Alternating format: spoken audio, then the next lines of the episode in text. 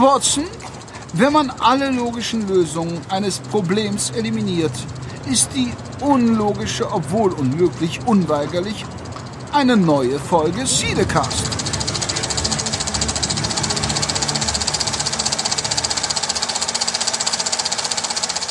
Hallo und herzlich willkommen zum Cinecast zu Folge 100. Wir sind aus der zu langen Sommerpause zurück. Aber ich habe mir gedacht, Wetten, das ist zurück, Geh aufs Ganze ist zurück, TV Total ist zurück. Ja, dann da müssen wir auch zurückkommen. Ne? Wir sind auch fast zehn Jahre mittlerweile on air und äh, deswegen sind wir wieder da, passend zur naja, Weihnachtssaison, Spätherbst, Wintersaison im Kino. Ähm, das, was geht, nehmen wir mit und an meiner Seite, ich freue mich, äh, begrüßen zu dürfen und wieder da zu sein. Hallo Peter. Hallo Jan, hallo liebe Zuhörerinnen und Zuhörer. Und äh, um deine Anmoderation um einen Satz zu verlängern, man könnte auch sagen, nur wer geht, kann auch zurückkommen. Wir sind gegangen für ein paar Tage, jetzt sind wir wieder da. Genau, ganz genau. Vielleicht auch trotzdem zur Erklärung an die lieben Hörer, ähm, warum da so lange nichts passiert ist. Ja, es war halt jetzt Folge 100. Es gibt auch Podcasts, die haben bei Folge 99 genau aufgehört. Ähm, das wollte ich eigentlich nicht. Ich hatte eher überlegt, für Folge 100 ein bisschen was mehr aufzufahren, sprich Special Guests, Einspieler, Synchronsprecher und, und, und ist aber alles der Situation, auch der Pandemie geschuldet, momentan alles nicht so einfach. Ich ja. habe zwar Zusagen von verschiedenen Leuten bekommen, aber in der Umsetzung hapert es gerade noch. Deswegen werde ich aber sicherlich darauf nochmal zurückkommen und ihr werdet einfach in, den, in einen der nächsten Ausgaben sicherlich das ein oder andere Goodie bekommen und seht das dann halt als Boni für Folge 100. Ansonsten, ich glaube, wir sollten ähm, ganz frei nach dem Motto, Schuster, bleib bei deinen Leisten. Wir werden ganz klassisch heute hier in dieser Folge 100 uns selber beweihräuchern. Nein, Quatsch. Äh, wir werden über Filme und Serien sprechen, die wir entweder in den letzten vergangenen Wochen gesehen und äh, oder vielleicht sogar Monaten gesehen haben, aber auch was wir gerade aktuell gesehen haben oder was jetzt gerade vielleicht frisch im Kino anläuft. Da habe ich natürlich unseren Veteran, den Peter, deswegen extra dabei, der so einige PVs natürlich unsicher macht. Aber wir waren auch zusammen in einer und was, äh, was uns beiden, glaube ich, besonders gut gefallen hat. Ja, das kann man wohl sagen. Ähm, äh, in unserem Fall passiert es gar nicht so selten. Ich habe andere Kollegen, bei denen ich mir immer relativ sicher bin, dass äh, wenn die was toll finden, ich fast ohnmächtig bin vor Scham und äh, umgekehrt. Ähm, aber da sind wir uns mal wieder einig, denn Ghostbusters inzwischen angelaufen ähm, ist für uns beide ein schönes Kinoerlebnis gewesen, oder? Gerne, ja. Also ich würde vorschlagen, wir fangen genau damit an. Das ist eine super Überleitung. Ähm, ich glaube, vielleicht sollte man vorher ein bisschen auch über die Erwartungshaltung sprechen, über ein bisschen die Historie. Ja, es ist halt ähm, eine Filmreihe, die vor allem in den 80er, 90ern natürlich sehr populär war und dann lange schlafen gele äh, gelegt worden ist. Warum? Vor allem natürlich, weil auch ein gewisser ähm, Bill Murray nie einverstanden war mit dem Drehbuch, irgendwie nie gefühlt, wirklich Lust hatte, weiterzumachen. Ansonsten war eigentlich immer gedacht, ja, so Mitte der 90er sollte eigentlich Ghostbusters 3 kommen. So war damals eigentlich mal die Planung. Ja, und das schob sich und schob sich und schob sich. Und irgendwann wurden die Männer ja auch nicht jünger, sie wurden eher älter. Und man hat dann 2016 gesagt, okay, dann halt nicht, Freunde, dann machen wir halt ein Reboot. Und mhm. ich glaube, da sind wir uns auch einig, hoffe ich, oder vermute ja. ich mal, aber ja, ich, ich mhm. okay. Ähm, da waren wir beide nicht so happy mit. Ähm, es war einfach Pipi-Kaka-Humor. Es ist, vor allem, mich hat vor allem auch gestört, dass die Original-Schauspieler zum Teil drin waren, aber in komplett anderen Rollen, was ich total befremdlich fand. Und ja, es war einfach nicht meins muss ich dazu sagen. Es sah zu sehr nach Rip-Off aus, fand ich, äh, nach dem Motto, wir haben einen Namen, wir haben ein Brand ähm, und machen dann irgendwie auf billig Geld. Der Geist äh, der ersten beiden Filme war wirklich bei dem Reboot nicht mehr vorhanden. Äh, ich glaube, der größte Unterschied bei den Originalen zwischen uns ist, ich war zu der Zeit schon Kritiker und habe ähm, darüber berichtet, über die Filme. Ich weiß, dass ich zum Beispiel zu Teil 2 für den WDR 2 für das ehrenwerte Mittagsmagazin eine Kritik gemacht habe. Ich kann mich an Details nicht mehr erinnern, aber ich glaube, ich habe den äh, sehr positiv besprochen damals. Ähm, und es war äh, alle, die, die diese Filme gesehen haben, denke ich, haben mit dem Verbinden mit den beiden ersten Teilen eine Erinnerung, eine Kindheitserinnerung, ein Kino, ein Kinoerlebnis der besonderen Art. Diese Filme sind nicht umsonst Klassiker. Die sind ähm, das, was man heute zu schnell sagt, aber sie sind Kultfilme. Anderen Filmen hängt man dieses Etikett um, manchmal kurz vorm Start schon, aber das ist albern. In dem Fall die Besetzung, das Buch, das, was sie damals als erste eigentlich auch gewagt haben, nämlich diese Art von Unterhaltung, nämlich äh, die Elemente de, der Geister und sowas in die Komödie zu holen, hat es schon lange davor nicht mehr gegeben. Es gab immer wieder ne, Gruselkomödien oder oder Geistergeschichten, die die jetzt nicht auf Horror hinauslaufen, aber sie haben damit wirklich eine Marke gesetzt und deshalb war es eigentlich nötig, dass es irgendwann weitergeht, nicht nur aus ökonomischer Sicht, natürlich auch ne, lässt man lässt man solche Sachen weiterlaufen, wenn man sich einen Erfolg davon verspricht. Aber wir sind uns einig, das Publikum insgesamt war sich ja einig, der Reboot war kein Erfolg, weder künstlerisch noch kommerziell.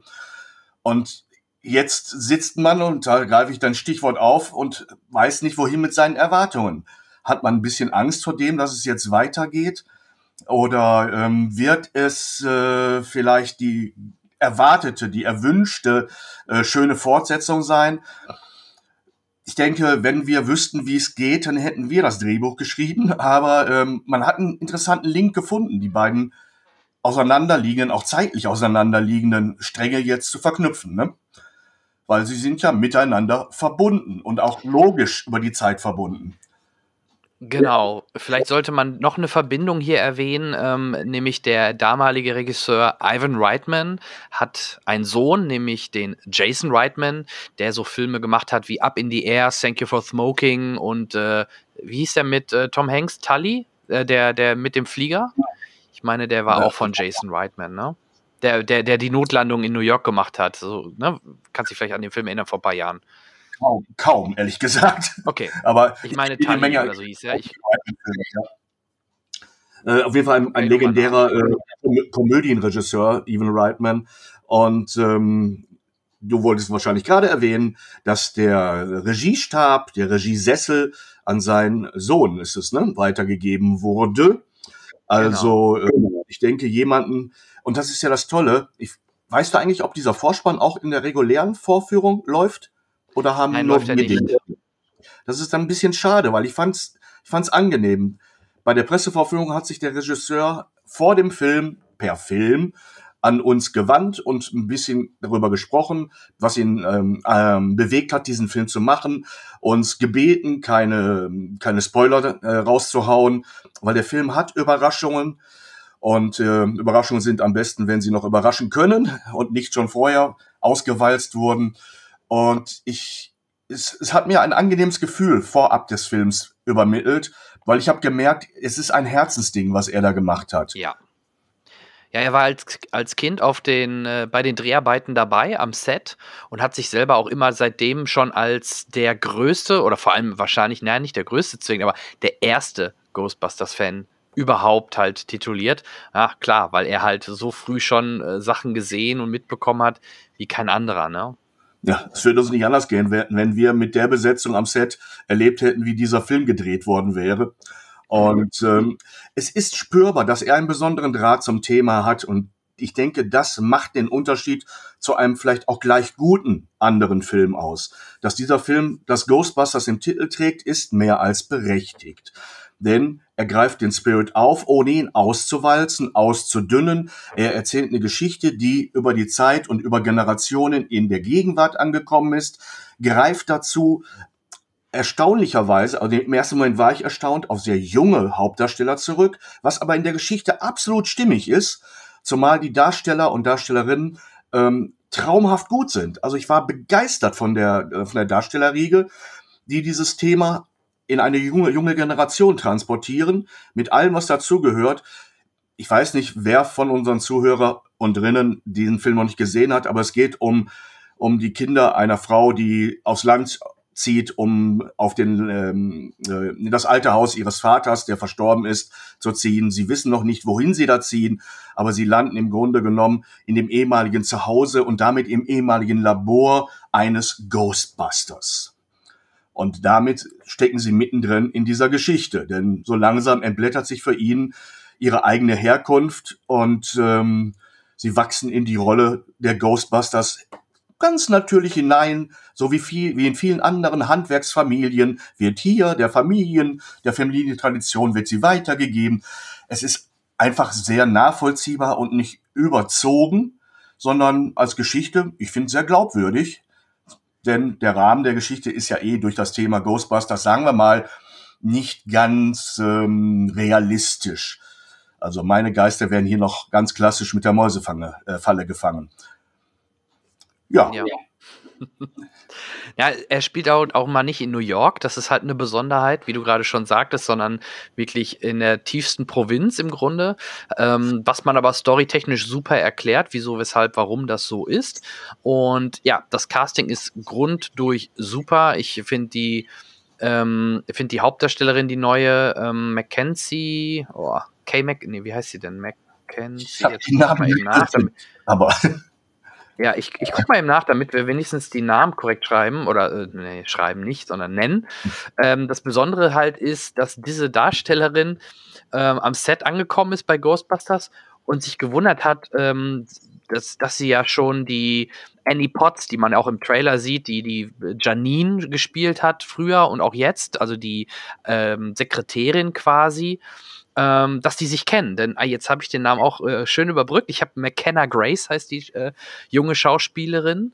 Und ja, die kennt sich vom Set von Young Sheldon, wo sie halt auch eine schlaue Person spielt, die sogar noch schlauer ist als Sheldon Cooper. Mhm. Und da haben die sich halt auch schon, äh, oder sind die sich schon mal über den Weg gelaufen, weil ja auch dort Annie Potts die Oma von Sheldon spielt. Und ähm, ja, das ist, das ist eine schöne Referenz. Klar, man hat äh, den Kollegen von ähm, Stranger Things mit dabei. Man hat einen Paul Rudd mit dabei, der natürlich als Comedy Großgewicht und jetzt mittlerweile seit kurzem auch Sexiest Man Alive äh, mit dabei ist. Was? Und, haben sie dich entthront?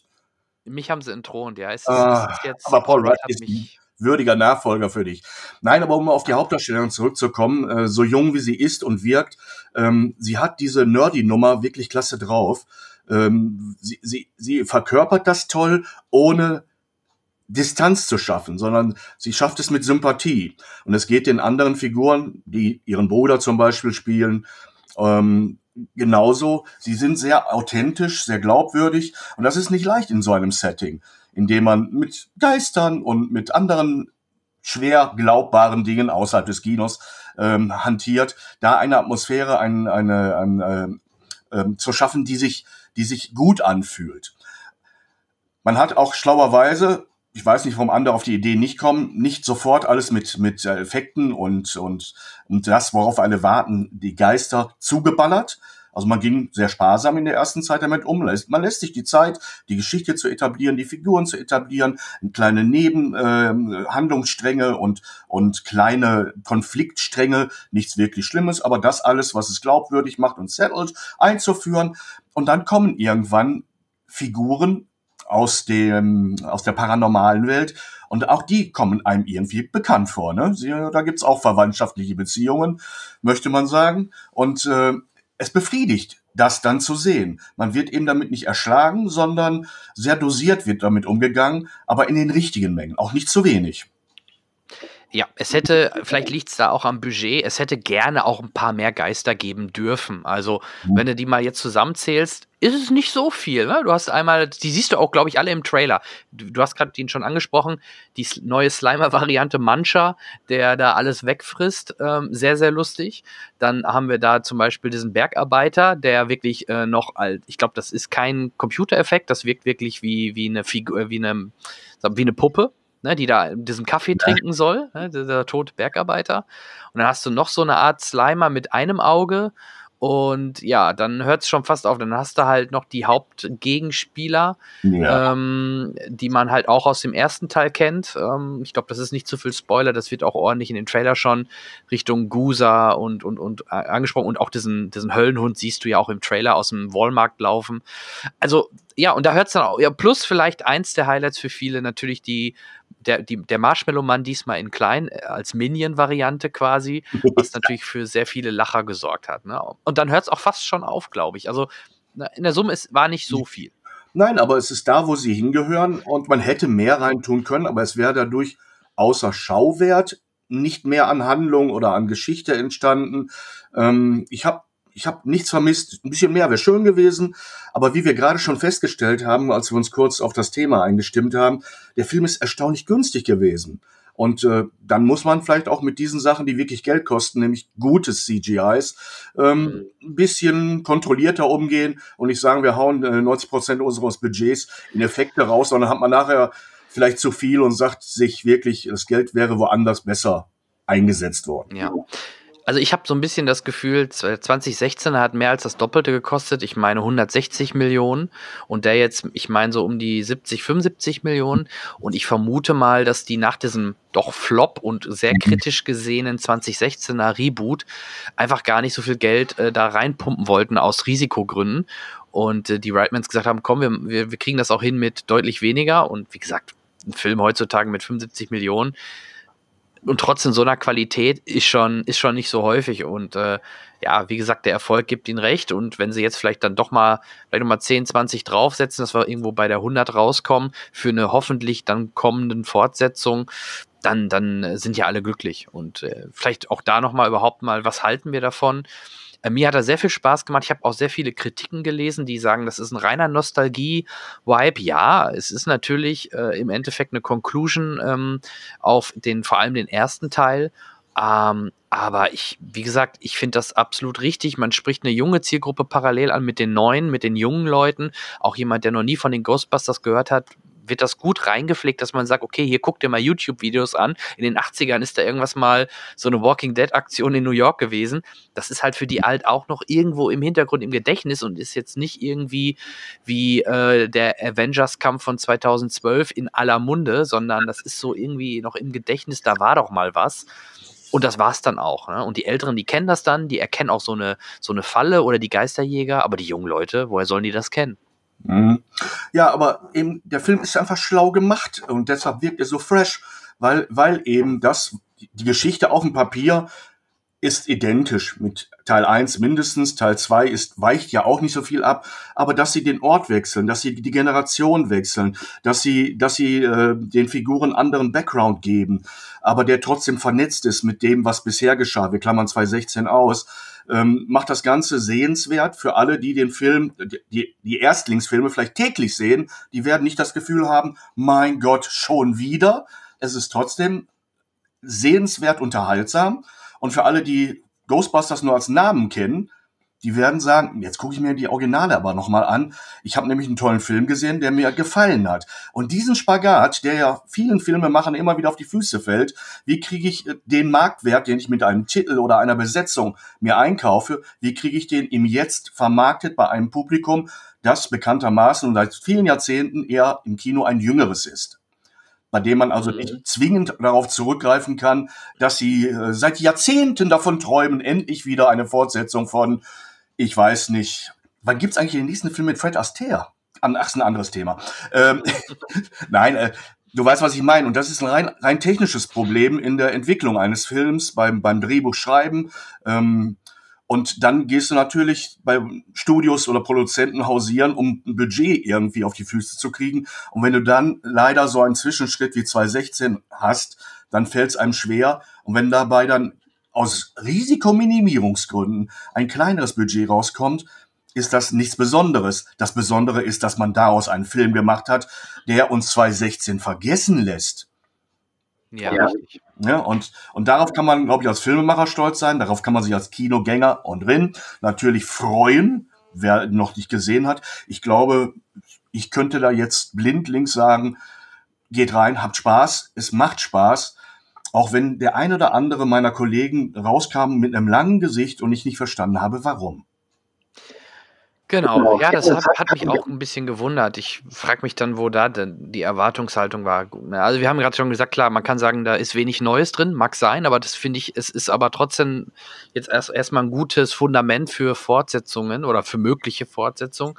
Ich bin vielleicht ein bisschen überrascht über einen Charakter, ähm, ohne jetzt zu viel zu spoilern, ähm, der wird von J.K. Simmons gespielt, was ja wirklich kein, kein äh, Unbekannter ist, ne? den man halt aus den Spider-Man-Filmen als J. Jonah, J Jameson kennt oder auch als, ähm, als Commissioner Gordon in den letzten äh, Zack Snyder Batman-Filmen als Beispiel. Oder natürlich Whiplash und also es gibt sehr viele Filme, wo er mitspielt. Auf jeden Fall, der hat eine Rolle in diesem Film, die so kurz ist, wo ich mich frage, warum? Also warum nimmt man so einen Hochkaräter für wirklich, ich weiß nicht, ich glaube, der hat einen, einen Satz gesagt, dann wird da quasi ausradiert im wahrsten Sinne des Wortes und dann ist der wieder weg. Also man hätte da, vielleicht gibt's da, also ich bin sehr gespannt auf die Blu-ray und auf die Making-ofs, weil ich bin extrem gespannt, was da alles noch drin ist und vielleicht gab es ja auch Vergangenheitsszenen, wo dieser Charakter mehr, mehr Background bekommt. Ähm, oder vielleicht ist da noch was für die Zukunft geplant, ich weiß es nicht, aber das hatte mich schon wirklich gewundert, dass man ihn da so in Anführungsstrichen verheizt. Äh, ansonsten, ähm, ja, eine gute Mischung aus neu und alt. Äh, wir haben ihn in Englisch gesehen. Ich möchte vielleicht auch noch kurz was zur deutschen Synchro sagen. Die haben sie ganz gut wiedergekriegt. Ähm, natürlich sind auch vielleicht gerade von den Originaldarstellern einige Stimmen nicht mehr am Leben. Ja, die ähm, haben sie aber so gut ersetzt, mit welchen die das so gut fast eins zu, also man, wenn man es nicht wüsste, könnte man meinen, okay, das sind die gleichen Stimmen, die einfach nur alt geworden sind und deswegen anders klingen. Ich glaube, bis auf Winston haben die halt alle komplett andere Stimmen. Aber das haben sie halt super umgesetzt und ich finde, äh, selbst die deutsche Synchro ist richtig gut gelungen. Und das war auch so das, was ich von anderen gehört habe. Egal welche Stimme, passt einfach und auch die Gags oder die Jokes wurden recht gut übersetzt. Ja, ich denke dann auch von dir Daumen hoch für eine Empfehlung, ne? Unbedingt. Also ich kann nur jedem sagen, äh, wenn es die Möglichkeit noch gibt für euch, geht da noch rein, schaut ihn euch im Kino an, ihr werdet es nicht bereuen. Ich habe meiner Frau, ich habe meine Frau genötigt, vorab äh, den nochmal den ersten zu sehen, mhm. weil ich ja wusste, was da so passiert in dem Film. Und ich glaube, sie war ganz dankbar, dass wir das so gemacht haben. Ja, und dann eine blaue Dadurch verstehst du können wir ja überschminken nach der Nötigung. Genau. Oder ich weiß gar nicht, wie du das schaffst, wenn ich mal versuche, meine Frau zu überreden dann gucken wir nachher das, was sie will. Ja, aber da bist du vielleicht durchsetzungsfähiger. Ja, es lief parallel ein Till Schweiger-Film. Ich hatte schon Angst, aber. Ja, Ohnmacht ähm, vortäuschen, sage ich nur. Einfach eine Ohnmacht vortäuschen. Ja. Oder mit Reden. Irgendwas, irgendwas mit Rettung der Welt oder so. Ich weiß nicht, hast du den gesehen? Nein. Schweiger zeigt seine Filme ja nicht der Presse und ich weigere mich dafür Geld auszugeben. Stimmt. Stimmt, hast du recht. Jo. Ja und, ja, und dadurch ist der komplett auch an mir vorbeigegangen. Ich habe gar nicht, hatte bis ich da war, gar nicht mitbekommen, dass es einen neuen Film Ja, bis er da war. Bis dahin war der ja, genau. wahrscheinlich aber trotzdem wieder die Hälfte der Filmförderung, äh, den Jahresbudget eingefahren und äh, hält es aber nicht für nötig, sich dann der öffentlichen Kritik zu stellen. Genug gemeckert über ihn. Wir hatten ein positives Thema. Ähm, wie sieht's aus? Wie weit gehen wir zurück? Wir waren ja lange nicht mehr hörbar. Ähm, sollen wir noch mal über den Film, über den, der, der das Kino gerettet hat, sprechen, zumal er ja schon nächsten Monat auch auf Scheibe erscheinen soll, habe ich gehört, in allen möglichen Varianten und Deluxe-Versionen, also mit ganz viel äh, Zusatzmaterial. Ähm, du hast ihn gesehen? Ja. Ja, habe ich. Vielleicht eine kurze Ergänzung. Ähm, den gibt es ja auch schon seit ein paar Wochen jetzt überall zum Stream, also zum Kauf äh, ja. Stream. Ne? Also auch das sollte man vielleicht erwähnen. Der, ja. Genau, das, das Auswertungsfenster wurde da doch deutlich verkürzt. Äh, wo, ich glaube, was wir aber in Zukunft häufiger sehen werden. Ähm, natürlich das Besondere war, wir sprechen natürlich über den Film Dune. Das Besondere an Dune war halt, dass er in Europa und auch in dem Falle dann in Deutschland deutlich vor den USA ins Kino gekommen ist, nämlich über einen Monat. Warum? Weil Warner Anfang des Jahres gesagt hat, okay, dieses Jahr, Pandemiejahr 2021, bringen wir alle Filme gleichzeitig ins Kino, als auch auf HBO Max. Und damit haben die geworben und auch mit den Filmen, die dort halt gleichzeitig kommen sollen.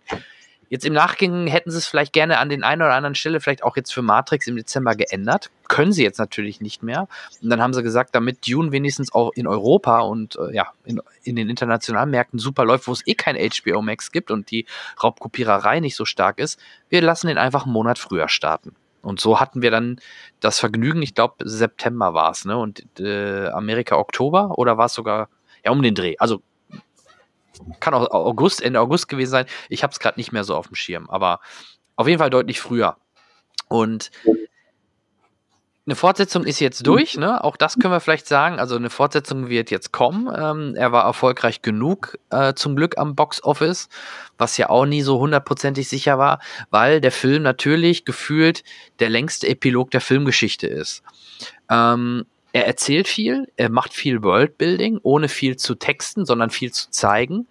Ähm, es ist halt ein, ein Film, der über die, die Bildgewalt, den or orchestralen Soundtrack von Hans Zimmer lebt und ähm, ja, man kennt halt Danny Villeneuve. Es ist ein typischer Danny Villeneuve-Film, ähnlich wie Blade Runner, der vielleicht nicht hundertprozentig eigentlich Mainstream-kompatibel ist, weil ich glaube, viele kommen da raus und denken sich, hm, das war's jetzt, komisches Finale, komisch, äh, komisch äh, das Ganze aneinander ohne, also es gibt natürlich ein paar Highlights, aber wie, wie ich schon gerade sagte, man könnte es auch als langen Epilog sehen, wie damals auch bei Herr der Ringe. Ja?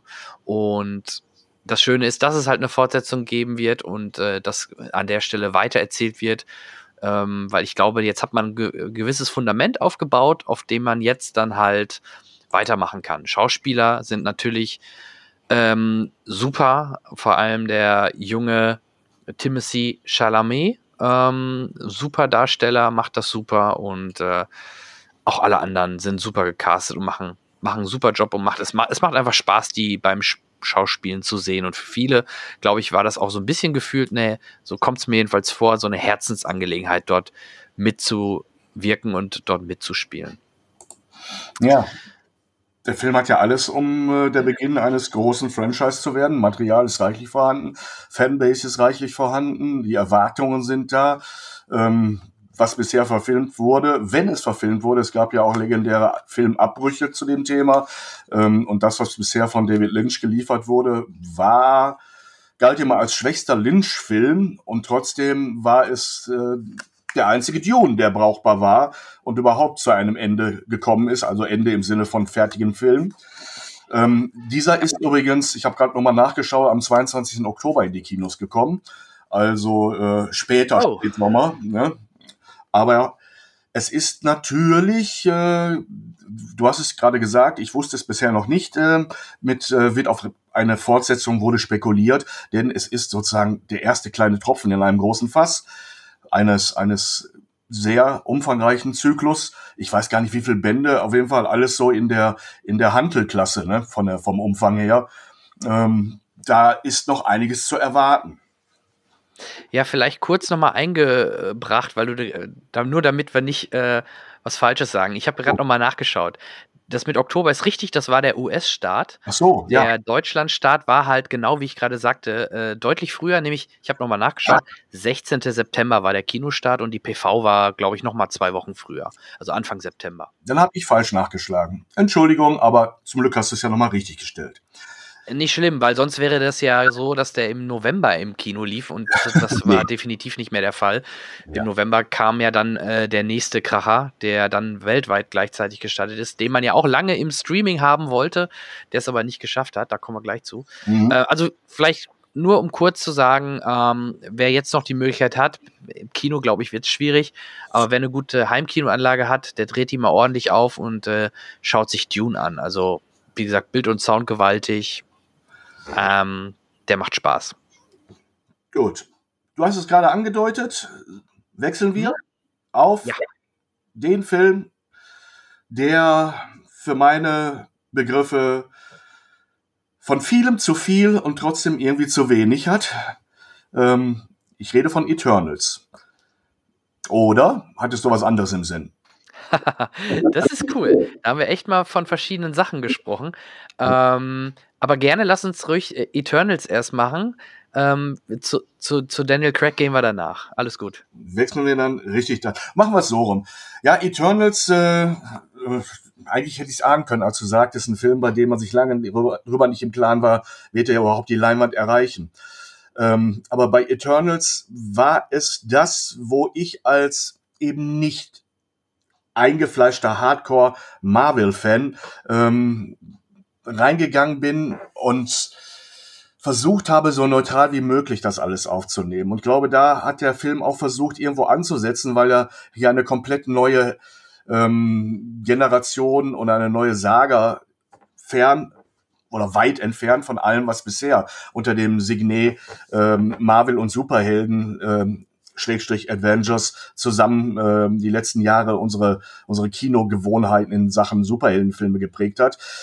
Ähm, ich glaube, da liegt schon der erste Hase im Pfeffer, der er versucht, was Neues zu machen und gleichzeitig das Alte am Leben zu erhalten, sowas Paralleles zu erzeugen und das mit einem Schlag gleich. Äh, ich habe jetzt nicht durchgezählt, aber ich sag mal zehn ich glaube, es sind mindestens zehn Hauptfiguren einführen will und einen komplett neuen Kosmos und äh, die, die Backing-Story dazu und gleichzeitig interne Verstrickungen zwischen den Figuren und das über nicht nur Jahre und Jahrzehnte, Jahrhunderte, nein, über Jahrtausende eine Geschichts-, einen Geschichtsbogen zu spannen.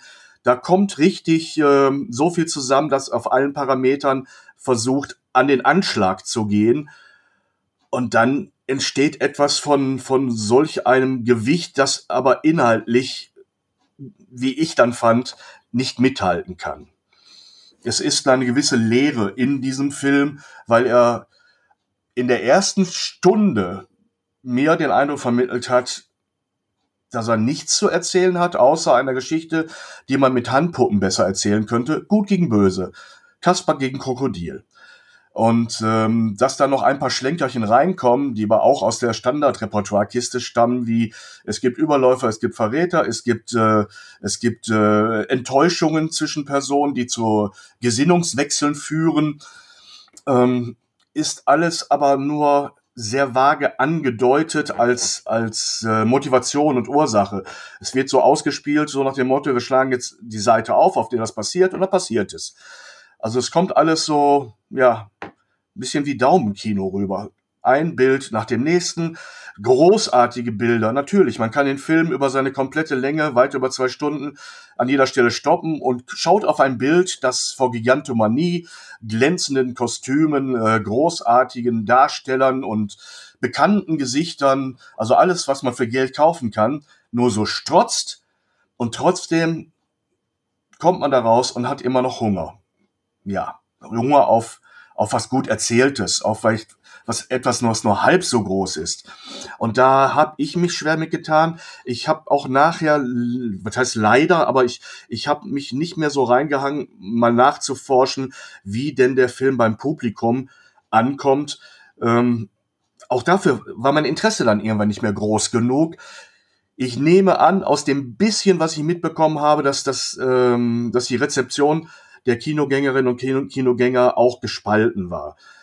Äh, was man, glaube ich, an den Zahlen dann halbwegs ablesen kann. Es ist nicht das super große Ding nach dem Motto, wir wechseln einfach mal die Gleise und machen äh, aus Endgame so eine Art neues Endgame äh, und fangen direkt mit dem Ende an und äh, mit Gigantomanie starten wir und die Leute sollen sich darauf freuen, dass wir versuchen, das noch zu steigern. Es ist, ja, ich, womit möchte ich es vergleichen? Mit meinem Desinteresse am Bodybuilding oder ähm, an All-You-Can-Eat-Restaurants ähm, äh, steht ja, alles. Ja. Für mich klang das gerade nach McDonalds. Ne? Du gehst da essen, gehst raus ja, und hast immer noch Hunger. Aber All You Can Eat bei McDonalds. Und du isst da, bis der übel wird. äh, ja, nein, ich will das jetzt nicht.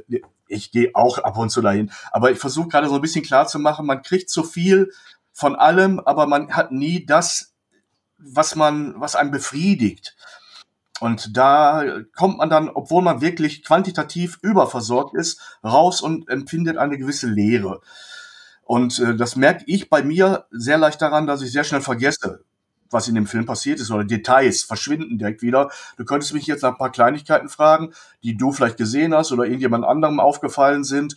Und ich würde dann wirklich lange überlegen müssen, habe ich das wirklich? Weil irgendwann rauscht es nur so an mir noch vorbei und verhaftet nicht mehr. Es gibt Filme, da nimmst du mit, da kommst du raus und, äh, und empfindest, wenn du so wie wir auch das Bedürfnis hast, darüber zu erzählen oder zu schreiben, auch immer genau dieses Bedürfnis. Darüber muss was geschrieben, gesagt werden. Formulierungen entstehen im Kopf, Gespräche entstehen automatisch mit Leuten, die sich auch dafür interessieren. Und hier muss ich mir überlegen, wie hieß der Film eigentlich nochmal? Wer war denn da erst einmal? Ach ja, hm. Aber es ist, es ist so durchgelaufen, lauwarm durch mich durch und war dann irgendwann wieder weg. Ja, also ich habe ihn ja nicht gesehen, weil mich haben die Trailer damals schon nicht angesprochen. Also die haben mich einfach nicht gecatcht. Ähm, und im Gegensatz jetzt zum Beispiel zum kommenden Spider-Man fehlte mir da der komplette Bezug. Ähm, hat mich einfach nicht, nicht gereizt. So. Ähm, ah, das heißt ja nichts, dann hätte ich ja theoretisch den trotzdem im Kino sehen können, aber ich dachte mir, nee, komm. Äh, nach den ersten Kritiken, die auch, wie du gerade sagst, also sowohl die Kritiker haben den ja doch deutlich st äh, sehr stark kritisiert und auch selbst die Zuschauerwertung auf Rotten Tomatoes ging dann eher deutlich runter. Klar, die war noch besser als, ähm, als die Kritiker ähm, durch das Fanboy-Tum oder durch, durch, durch, ne, dadurch, dass es halt ein Marvel-Film ist. Aber es ist trotzdem, glaube ich, bis jetzt der schlechtest bewertete Marvel-Film überhaupt. Und ähm, ja, das soll dann doch schon was, ein bisschen vielleicht ein Fingerzeig sein. Daher bin ich ja auch noch skeptisch, ob das wirklich so fortgesetzt wird. Da lassen wir uns alle mal überraschen. Ich werde ihn mir dann halt wirklich auch erst auf Disney Plus anschauen. Bei den aktuellen Zeitfenstern könnte das theoretisch ja sogar schon im Dezember der Fall sein oder ich denke mal spätestens im Januar. Ist gut möglich, wobei dann wirst du wahrscheinlich den einzigen überzeugenden Punkt, nämlich die großartigen Bilder, nicht in der Größe, nämlich in Leinwandgröße sehen, sondern auf deiner wahrscheinlich sehr guten Heimanlage, aber ähnlich wie bei Dune ähm, ist das ist das äh, absolute Plus der Bilder, ihre Größe, ihre Mächtigkeit, auch ihre gute Komposition. Also handwerklich kann man an dem Film eigentlich nicht meckern. Sobald es aber auf die auf die Ebene geht, ähm, ähm, Drehbuch, Charakterausarbeitung und gesamtdramaturgischen Bogen ist irgendwie wahrscheinlich zu viele Kompromisse gemacht worden. Ich würde den Film, um mal einen kleinen Schlenker zu schlagen, ähm, als Gegenentwurf betrachten zu sowas kleinem, feinen, fast, fast schon minimalistischen wie dem letzten Eastwood-Film Cry Macho. Ein Film, der wirklich in meiner Erinnerung aus drei Personen besteht, wovon einer davon äh, ein uralter Regisseur ist, der auch noch mitspielt, nämlich Clint Eastwood, äh, einem erstaunlich guten Newcomer, der einen jungen Burschen spielt, den er aus Mexiko für einen Freund seiner Mutter entführen soll, sage ich mal in Anführungsstrichen, äh, weil es da so ein bisschen äh, Streit zwischen ehemaligen äh, Lebenspartnern gibt. Und ähm, eine Geschichte, die sich nicht durch die schönen Bilder erzählt, die wirklich schön sind, die interessant sind, die was zum Gucken bieten, sondern durch das, was diesem, was diesen Film mitträgt, nämlich die Gedanken, die sich dahinter verbergen und, und äh, die lösen, lösen mir, bei mir beim Zuschauen auch Gedanken aus. Der Film hat wahrlich nicht allen gefallen. Und das habe ich auch wieder bei meinen Kollegen gemerkt, die ähm, mehr Oberfläche erwartet haben, die dieser Film nicht liefert. Er, er wirkt im Nachhinein auf mich so wie das Plakat, wie ein Schwarz-Weiß-Film, was er nicht war. Er arbeitet mit ganz wenigen Farben und ist nicht so eine bunte Bonbon-Tüte wie Eternals, aber er bietet trotzdem mehr Facetten in einem kleineren Spektrum, äh, in einer größeren Bescheidenheit, in der sich aber viel mehr wiederfindet. Das ist ein Blick in einen Diamanten hinein und nicht in eine große Tüte voll geschliffenem Glas, um diese Vergleiche mal so aus dem Ärmel zu ziehen. Ähm, und damit hat er bei mir mehr Sympathiepunkte, weil er in mir mehr auslöst als zwei Dutzend Superstars und Superhelden in einer super Kulisse und alles muss teuer aussehen. Und vom ersten bis zum letzten Sekunde Film, von denen es ganz, ganz viele gibt, ist in jeder CGI drin. Manchmal nur viel, sonst noch mehr. In Cry Macho, ich glaube, der einzige Special Effekt war der Abspann, weil die Buchstaben sich bewegt haben.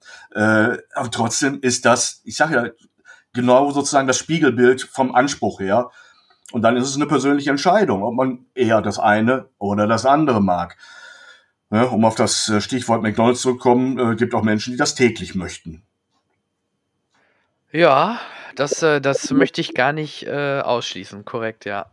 Also, nochmal zusammenfassend, dein, deine in Anführungsstrichen Kritik oder deine Punkte spiegeln eigentlich das äh, breite Echo wieder. Ich bin trotzdem mal jetzt äh, gespannt, wenn er dann äh, im Stream ist, werde ich ihn mir anschauen. Einfach um, um halt äh, am Marvel-Ball zu bleiben.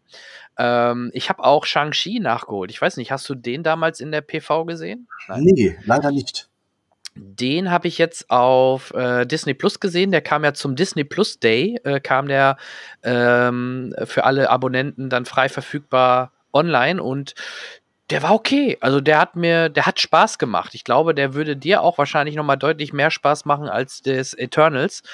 Ist ein in Anführungsstrichen kleinerer Filme, klar, äh, kleinerer Film. Am Ende gibt es zwar auch äh, so eine große, ein größere Kampf oder eine Schlacht fast schon, aber in der Summe, die meiste Zeit war das ein schöner kleiner äh, Film. da, da freue ich mich wirklich auch so ein bisschen drauf, weil ich, ich mag es, wenn, wenn man den Schauspielern auch ein bisschen mehr Raum gibt. Und wenn ich da nicht nur Marionetten ohne Fäden sehe, die im Prinzip alles machen müssen, wie es die Gesamtchoreografie so eng vorgibt, ähm, damit auch das, äh, dieses Higher Concept äh, funktioniert. Ähm, da hat man vielleicht wirklich viel Arbeit reingesteckt. Das stelle ich alles nicht in Frage, aber man spürt, dass den Schauspielern das Schauspielen so ein bisschen hm, eingeschränkt wurde. Und ich bin ein Freund von gutem Schauspiel und da, das ist da nicht immer möglich. Ich, ich kenne nur ganz wenige Beispiele, wo Filme in dieser, in dieser Kategorie den Schauspielern das ermöglicht haben. Ähm, das lässt sich nicht nur durch Charisma von guten Leuten auffangen, äh, guten Leuten muss man auch Möglichkeiten bieten und das ist so einer der Punkte bei Eternal, Eternals, die ich äh, da auch etwas vermisst habe. Ja, ich würde mal eine gewagte These aufstellen, ne? wenn man sich alles nach Endgame anschaut im Marvel-Kosmos. Ich würde behaupten, dass Marvel, Schrägstrich Disney, einen deutlich höheren Fokus und eine Qualitäts, äh, hat im Bereich der Marvel-Serien als den neuen Film. Also wir haben Black Widow, was so Durchschnittskost war, genau, würde ich jetzt auch behaupten, Shang-Chi, vielleicht sogar ein deutlich schlechterer Eternals. Ähm, Im Verhältnis zu Serien wie WandaVision, wie äh, Loki, wie Falcon and the Winter Soldier und vor allem jetzt auch Hawkeye oder vielleicht sogar die Animationsserie What If.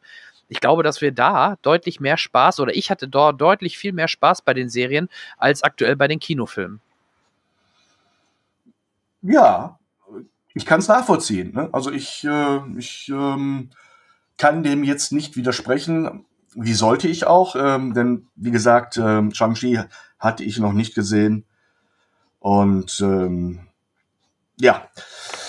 Äh, ja, sowas beschäftigt mich dann, aber ich möchte mich gar nicht so lange damit beschäftigen, mit den Dingen, die, die äh, mich nicht so sehr im Innern treffen. Und deshalb haken nee, wir relativ schnell eigentlich auch irgendwann wieder ab und freue mich äh, auf das, wovon ich annehme, dass es äh, das nächste Schöne für mich wird, das nächste Highlight. Und ähm, zum Beispiel in der nächsten Woche, wir hatten es gerade auch angesprochen, ich bin gespannt auf die Westside Story von, von Mr. Spielberg ich bin nicht der ganz große Musical-Fan, aber West Side Story gehört ja nun wirklich ins, in die oberste Schublade dieser, dieses Genres. Und bei Spielberg ist ja auch einiges zu erwarten. Und es kann sein, dass er es nicht schafft, mich als nicht großen Musical-Fan nicht mitzunehmen, aber ich habe die Hoffnung. Und deshalb habe ich hier jetzt schon ein bisschen Vorfreude drauf.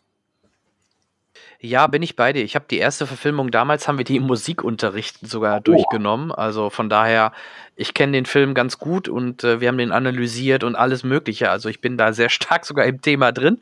Finde die Musik aber auch ganz okay. Also äh, die Lieder, ja. die, das sind halt Ohrwürmer. Ähm, bevor wir aber in die Gegenwart oder Zukunft gehen, lass uns noch mal äh, ein Stück zurückgehen. Wir hatten nämlich ja. noch einen Film neben Eternals, der in die Kinos kam, der, wie wir gerade schon sagten, sehr lange auch auf sich warten lassen hat ähm, und der natürlich auch, glaube ich, recht erfolgreich war, aber auch sehr stark in der Kritik stand oder steht prinzipiell über das, was in diesem Film passiert. Nämlich, das ist ähm, der letzte James Bond unter oder mit Daniel Craig. Mhm.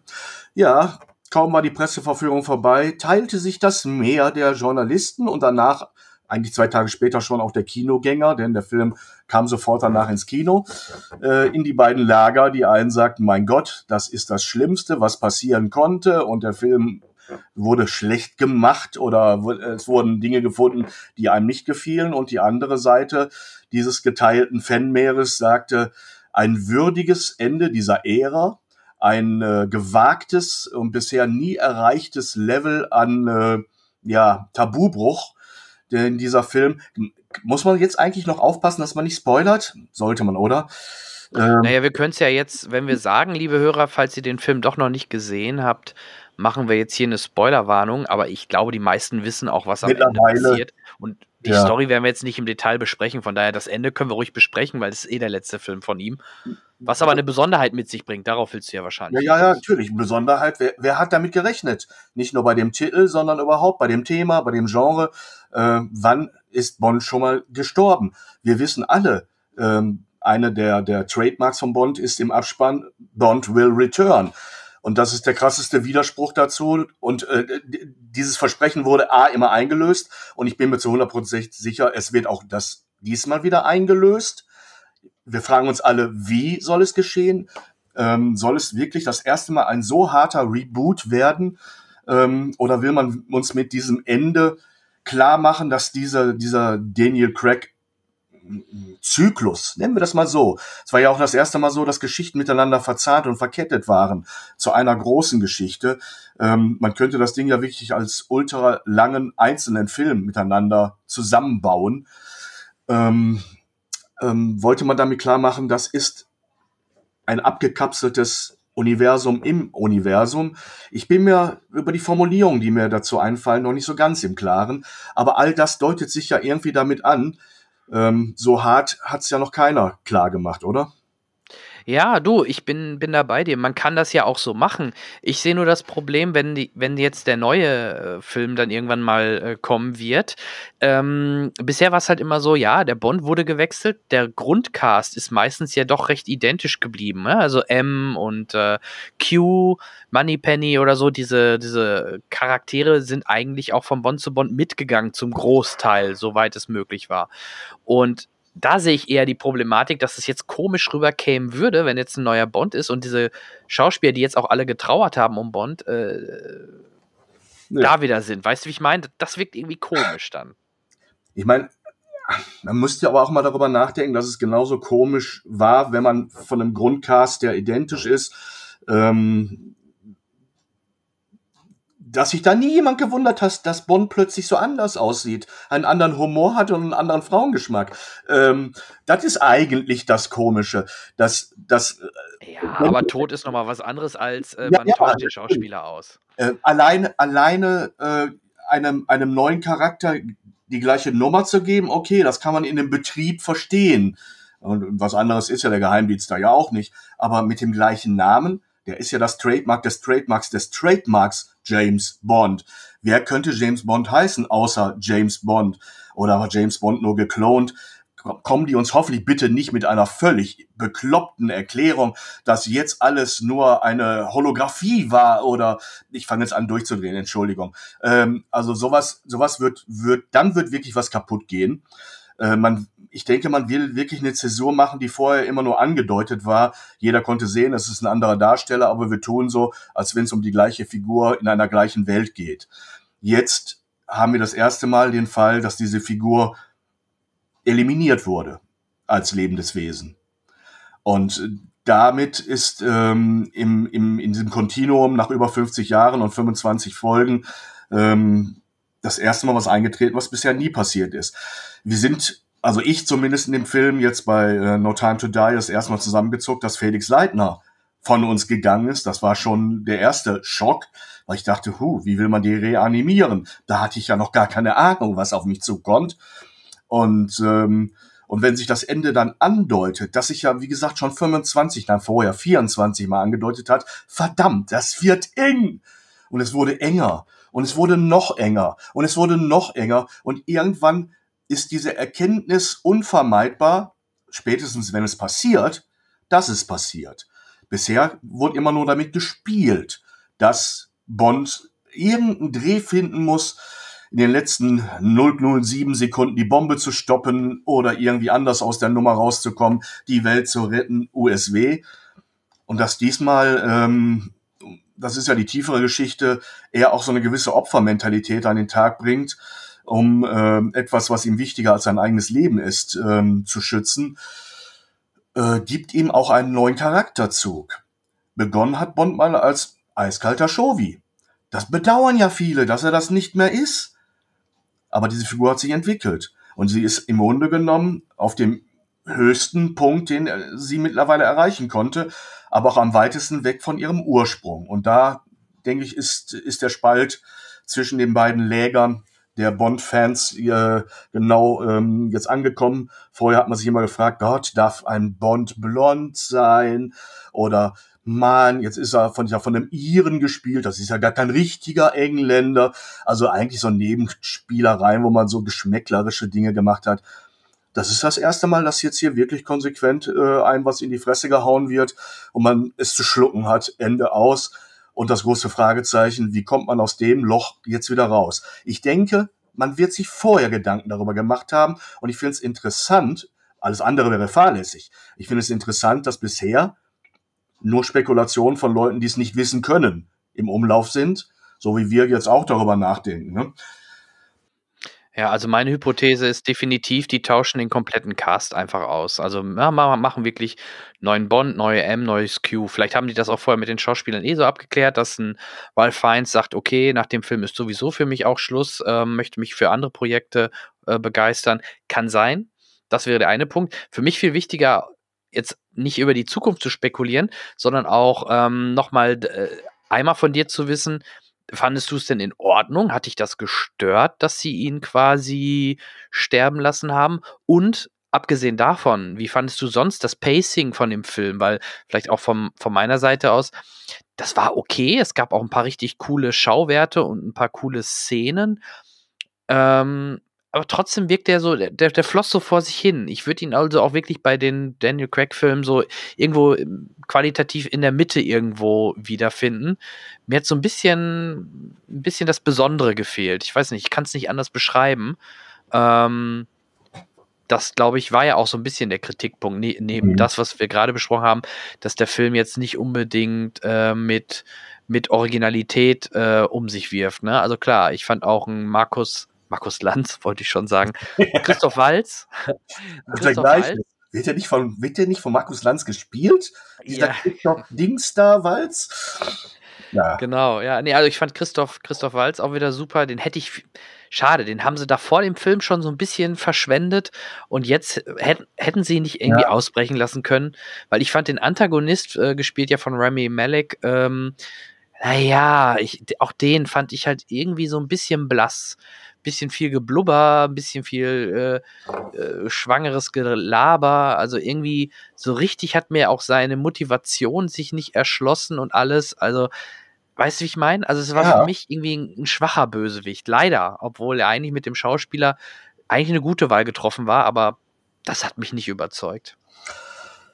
Ähm, ich kann dem allem zustimmen. Das ist für mich aber alles ein Stück in die zweite Reihe gerutscht während des Films oder kurz danach weil mich wirklich äh, diese Dramatik ähm, sehr beschäftigt hat. Mich hat sehr beschäftigt, dass, ähm, dass man hier Fäden zusammengebunden hat, was natürlich immer ein Problem ist von, von der Dramaturgie her und, und was einem auch äh, Spielräume äh, beschneidet, wenn man, und das scheint ja das große Konzept gewesen zu sein, wenn nicht nach äh, Casino Royale, spätestens nach dem Film danach war, einem und wahrscheinlich den Machern spätestens klar, wir, wir machen etwas, was sich miteinander verbindet, was einen bestimmten Spirit hat, nämlich eine gewisse Realitätsnähe, ähm, was die Entwicklung äh, des Charakters angeht. Alles, was Bond vielleicht vorher nicht hatte, was vorher ein bisschen zu klischeehaft, zu statisch war, das wollten man, wollte man vielleicht erneuern und, und dieser Serie mitgeben, vielleicht weil die Konkurrenz äh, Mission Impossible und, und Jason Byrne diese Dinge ja äh, in das Genre eingeführt haben. Vielleicht ist das mit ein Grund gewesen. Ähm, für mich ist es wichtiger, äh, das Gesamte jetzt zu sehen. Mit dem Gesamten meine ich jetzt die Craig-Ära, die wirklich damit perfekt gerundet ist. Ich würde die fast schon rausnehmen, auch aus dem Kanon Bond ähm, ohne sie separieren oder, oder schlechter stellen zu wollen, aber sie stellt was Besonderes dar. Ich hab's ähnlich empfunden, dieser Film hat, weil er zum Schluss so, so ähm, lückenschließend in vielen Punkten ist, hat er Längen. Er, er plätschert an manchen Punkten ähm, das ist kein Unvermögen der Drehbuchautoren gewesen, sondern ähm, der Versuch, Dinge, die, die vielleicht vorher noch weit voneinander entfernt waren, irgendwie in ein, in ein Jacket zu kriegen, um, um diesen Punkt nachher setzen zu können, der wirklich ein Punkt ist. Und danach darf ja nichts mehr offen sein. Klar, wir denken drüber nach und es bleibt vielleicht das eine oder andere offen. Ähm, weniger begabte Menschen diskutieren, ob äh, Bond äh, auf einem Roller hinten mitfahren darf solche Diskussionen kriegt man da mit, ne? Oder ob er äh, in Hosenträgern sterben darf. Äh, also da haben sich dann Leute wirklich ähm, ähm, lang und breit zu ausgelassen. Aber gut, sind Meinungen, sind, sind Vorstellungen, sind Erwartungen, die vielleicht nicht immer erfüllt sind oder die einen beschäftigen. Ähm, mich hat mehr beschäftigt, äh, dass ich irgendwann die Zeit finden muss, mit einem kleinen zeitlichen Abstand alles nochmal, also die Filme insgesamt nochmal zu gucken. Und ich glaube, erst dann wird mir möglich sein zu sagen, war es das letzte Puzzleteil in einem kompletten und in einem perfekten Bild oder wurde es da rein gehämmert oder es bleiben Lücken und das Ganze wackelt. Das mag ich im Augenblick noch nicht wirklich, ich habe den Film ja nur einmal bisher gesehen, ähm, zu beurteilen. Im nächsten Monat wird es ihn dann auch äh, für daheim geben und äh, werde ich dann zuschlagen. Und ähm, ich glaube, ich werde es dann chronologisch nochmal sehen müssen. Ähm, ich habe ein bisschen Angst vor einigen Teilen, weil die auch ihre, ihre Streckung hatten, aber ich habe bisher gemerkt, dass sie alle noch wachsen, wenn man sie ein weiteres Mal sieht. Und durch, durch die, die Cleverness, mit der sie miteinander und einen wirklich glaubwürdigen, sich entwickelnden Charakter, glaubwürdige Geschichten ähm, erzählen, ähm, eine andere Qualität haben als der Klischee-Bond, den ich immer geliebt habe. Aber den habe ich angefangen zu lieben, als ich es mit dem Denken noch nicht so hatte, mit Logik. Das ist für mich ein Kinderheld, ein, Superheld, dem ich ähm, genauso viel Realitätssinn und Realitätsbezug äh, zubillige wie, wie Marvel-Helden. Sie sind unterhaltsam, sie machen einem Spaß, es ist Freude, aber es ist ein anderes Level. Und deshalb ähm, scheue ich mich so ein bisschen, jetzt immer diesen Vergleich herbeizuziehen. Ich fand Craig einen großartigen Darsteller in dieser Rolle ähm, und vergleiche ihn nicht mit dem Held, mit dem ich diese Rolle und dieses, diesen Kosmos kennengelernt habe. Ich denke, bei dir war es Moore, nehme ich an, deine ersten Bonds. Meiner war kurz ja. davor. Ja, lustigerweise nicht. Ähm, ich war, du darfst nicht vergessen, ich bin jetzt 39. Ich war Mitte der 90er zum ersten Mal in einem Bond-Film im Kino. Aha. Und das war Golden Eye. oh, das war den ersten Brosnan. Brosnan. Also nicht mal, genau. nicht mal äh, unseren äh, Timothy Dalton, den man ja auch immer so ein bisschen separiert hat aus dem, aus, aus der Hitliste, also nie auf eins oder zwei gelandet ist, der Bond-Darsteller. Äh, aber auch er hat was eigenes. Und darauf kann er stolz sein, darauf kann die Serie stolz sein. Und es macht einem auch Spaß. Ich habe die Tage noch mal einen von, von den Dortons gesehen. Und es ist nicht alles gut da dran gewesen. Es ist auch nicht alles gut gealtert. Aber das ist bei anderen Darstellern und anderen Filmen ja auch nicht immer so gewesen. Und äh, aber wir lassen ja auch nichts auf unsere, wie soll man sagen, soll man sagen, die, die Dinge, die wir lieben, einfach so kommen. Da ist Faktendenken ausnahmsweise mal nicht wirklich wichtig. Wir sind ja hier nicht jetzt nicht in der, in der, in der nackten Wissenschaft, äh, ne, sondern äh, in einer gefühlten Welt. Und unser Verhältnis als, als Kinofans, als Bond-Fans ist ja eher ein, ein, ein Liebesverhältnis, mit, mit kleinen Enttäuschungen und großen Liebesattacken, als dass wir das Ganze ähm, mathematisch mit einer Formel berechnen wollen. Da würde ich vorschlagen, ähm, lassen wir Bond mal im wahrsten Sinne des Wortes hinter uns. Lassen wir uns mal überraschen, was die Macher sich äh, überlegen für die nächste äh, Variante von, von James Bond. Ähm, ich hätte ja auch immer noch Bock auf irgendwie so einen gealterten Pierce Brosnan. Ne? Liegt natürlich daran, dass ich mit dem groß geworden bin. Da würde dann wieder die Nostalgie-Schiene losgehen, dass einfach ein alter Bond, Pierce Brosnan, äh, irgendwie, so wie es damals vielleicht ein ähm, Sean Connery gemacht hat, ne, der dann auch mhm. noch mal wiedergekehrt ist als inoffizieller Bond-Film, ähm, während schon eigentlich Roger Moore James Bond war, ne? Das, das war ja. damals so ungefähr die Zeit. Also sowas hätte ja auch vielleicht einen gewissen Reiz, aber ich, ich kann mir nicht vorstellen, dass sie es machen werden. Die werden wahrscheinlich vielleicht sogar mit einem sehr jungen Bond starten. Wäre auch mal eine Option, ganz, ganz jungen Bond zu nehmen um nicht mal eine ganz jung. andere Perspektive zu sehen. Nicht zu jung, dafür gibt es die Kingsmen. Um das Thema ja. ne, wirklich in die, in die jüngere Generation zu tragen. Ähm, ja, lass uns mal schauen, wer, wer recht bekommt, was, was, was, die Macher machen. Alle, alleine das, dass uns so lange die Frage beschäftigt, was kommt jetzt, finde ich wunderbar. Äh, da ist so viel Aufregung und so viel Erwartung drin. Ähm, das, das alleine finde ich sehr angenehm bis dann irgendwann die äh, Erlösung kommt und dann urteilen wir neu und sagen, oh Gott, das hätte doch jetzt nicht sein müssen oder wow, mal schauen, was daraus wird. Aber solange das offen ist, nehmen wir es positiv, denke ich. Genau. Und ich würde vorschlagen, wir lassen die Vergangenheit ein wenig hinter uns und gehen mal in die Gegenwart mhm. ähm, über Sachen, die wir gesehen haben oder gerade aktuell vielleicht sogar zuletzt gesehen haben. Ähm, ich möchte da zwei Sachen hervorheben, äh, weil neben natürlich Squid Game oder Red Notice auf Netflix kann man natürlich eine Menge momentan schauen. Äh, vielleicht werden wir auch noch mal was zurückhalten für eine der nächsten Besprechungen. Aber ich möchte einmal den Film ähm, Jungle Cruise erwähnen. Ich weiß nicht, hast du Jungle Cruise gesehen? Das ist leider auch meinem Umzug zum Opfer gefallen, der Termin. Nein, ich hätte ihn gern gesehen. Ich mag diese Art von Filme. Ja. Sag du mir, ob ich was verpasst habe, und dann ärgere ich mich so ein bisschen, aber ganz leise natürlich. Also ganz leise würde ich sagen, ja, weil ich fand ihn überraschend gut. Warum? Ähm, vielleicht ein bisschen was zur Erklärung. Äh, Jungle Cruise, wenn ich mich jetzt nicht komplett täusche, bezieht sich ähnlich wie damals Fluch der Karibik oh. auf eine Attraktion in den Disney Parks nämlich die klassische Bootsfahrt durch den Amazonas, wo irgendwelche Gruselsachen und solche Sachen passieren.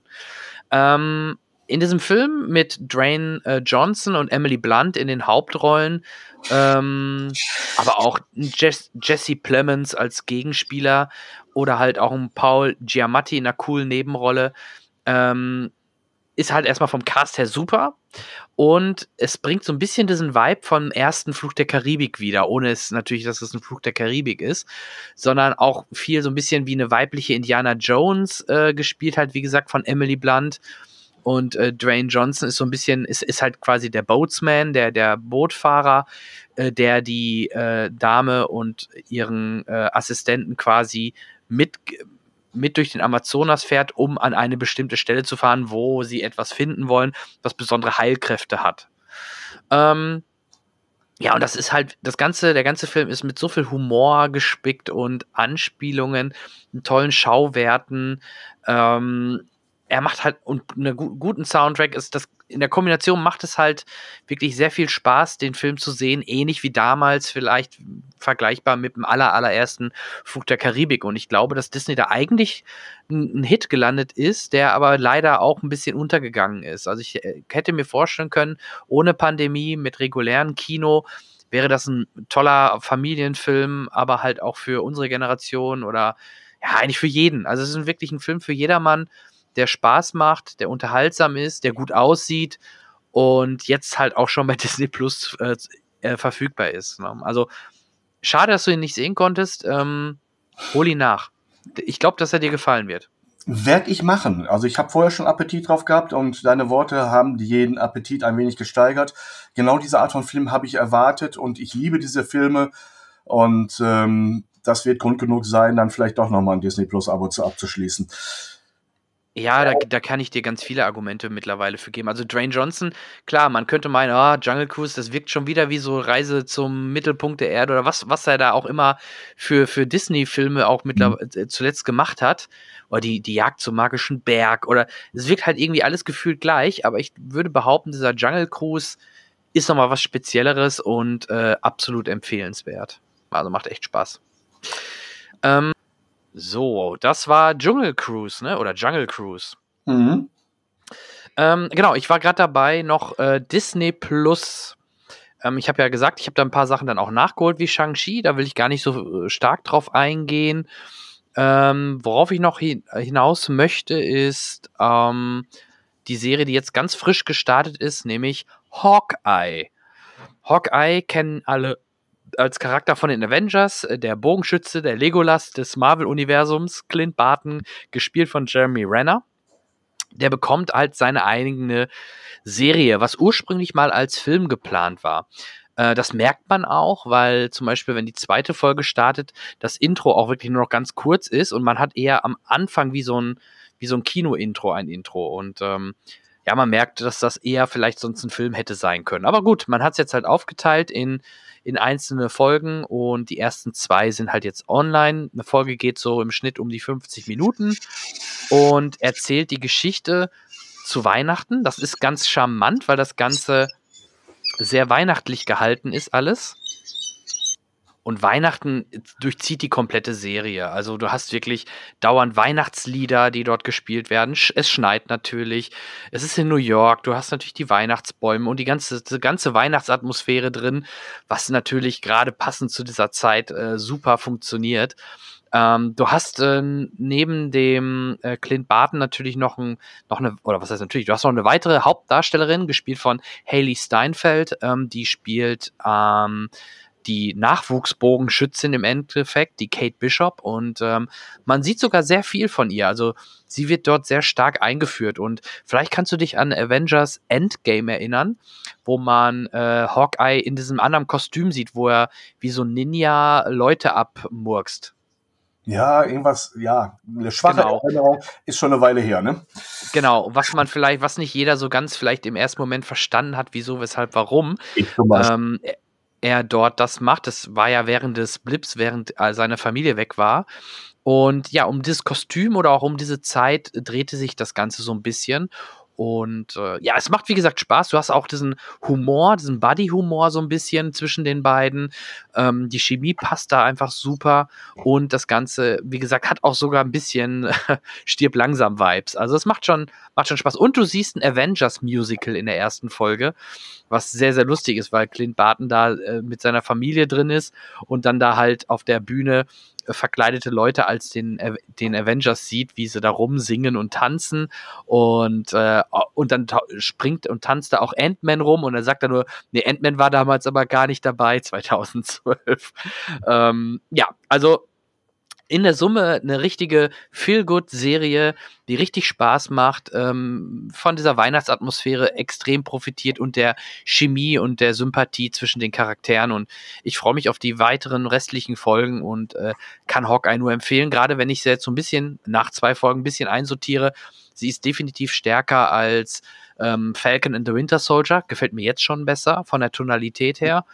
Äh, vielleicht aktuell so ein bisschen auf eine Ebene mit Loki. Ähm, und ja, WandaVision sehe ich immer noch ein bisschen stärker. Aber das kann sich alles noch ändern. Mal gucken, wie die nächsten Folgen sich dort entwickeln werden. Das vielleicht noch mal als ganz aktuellen Serientipp in der Marvel-Welt, ähm, bevor es dann ja Ende Dezember auch wieder Richtung Star Wars äh, bei Disney weitergeht mit Boba Fett.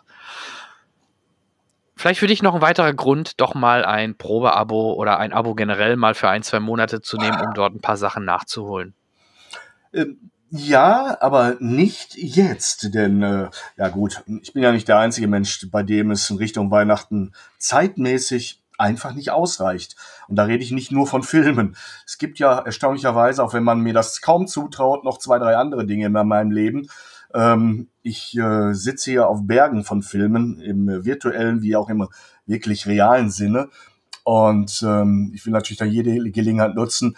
Aber wenn ich mir jetzt noch einen Rucksack aufsetze, sprich noch ein, noch ein Abo hinten dran hängen, mein Gott, das wird ja nie leer, das Internet, ne? also die Streaming-Dienste. Ähm, was ich zum Beispiel gesehen habe, und dafür musste ich gar kein Abo abschließen und ich konnte es äh, in der ARD-Mediathek sehen, ist eine Serie namens Kranz.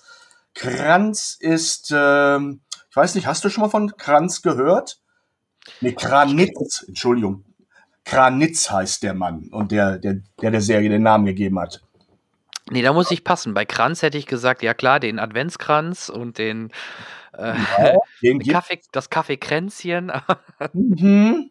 Nein, Kranitz mit ITZ am Ende, Bindestrich, bei Trennung Geld zurück. Es handelt sich um einen Paartherapeuten, der uns episodenweise ähm, auf, auf Leute, auf Paare der unterschiedlichsten Art trifft, die zu ihm kommen und äh, dem Versprechen gegenüberstehen, dass er macht, ähm, der Spaß ist nämlich nicht billig.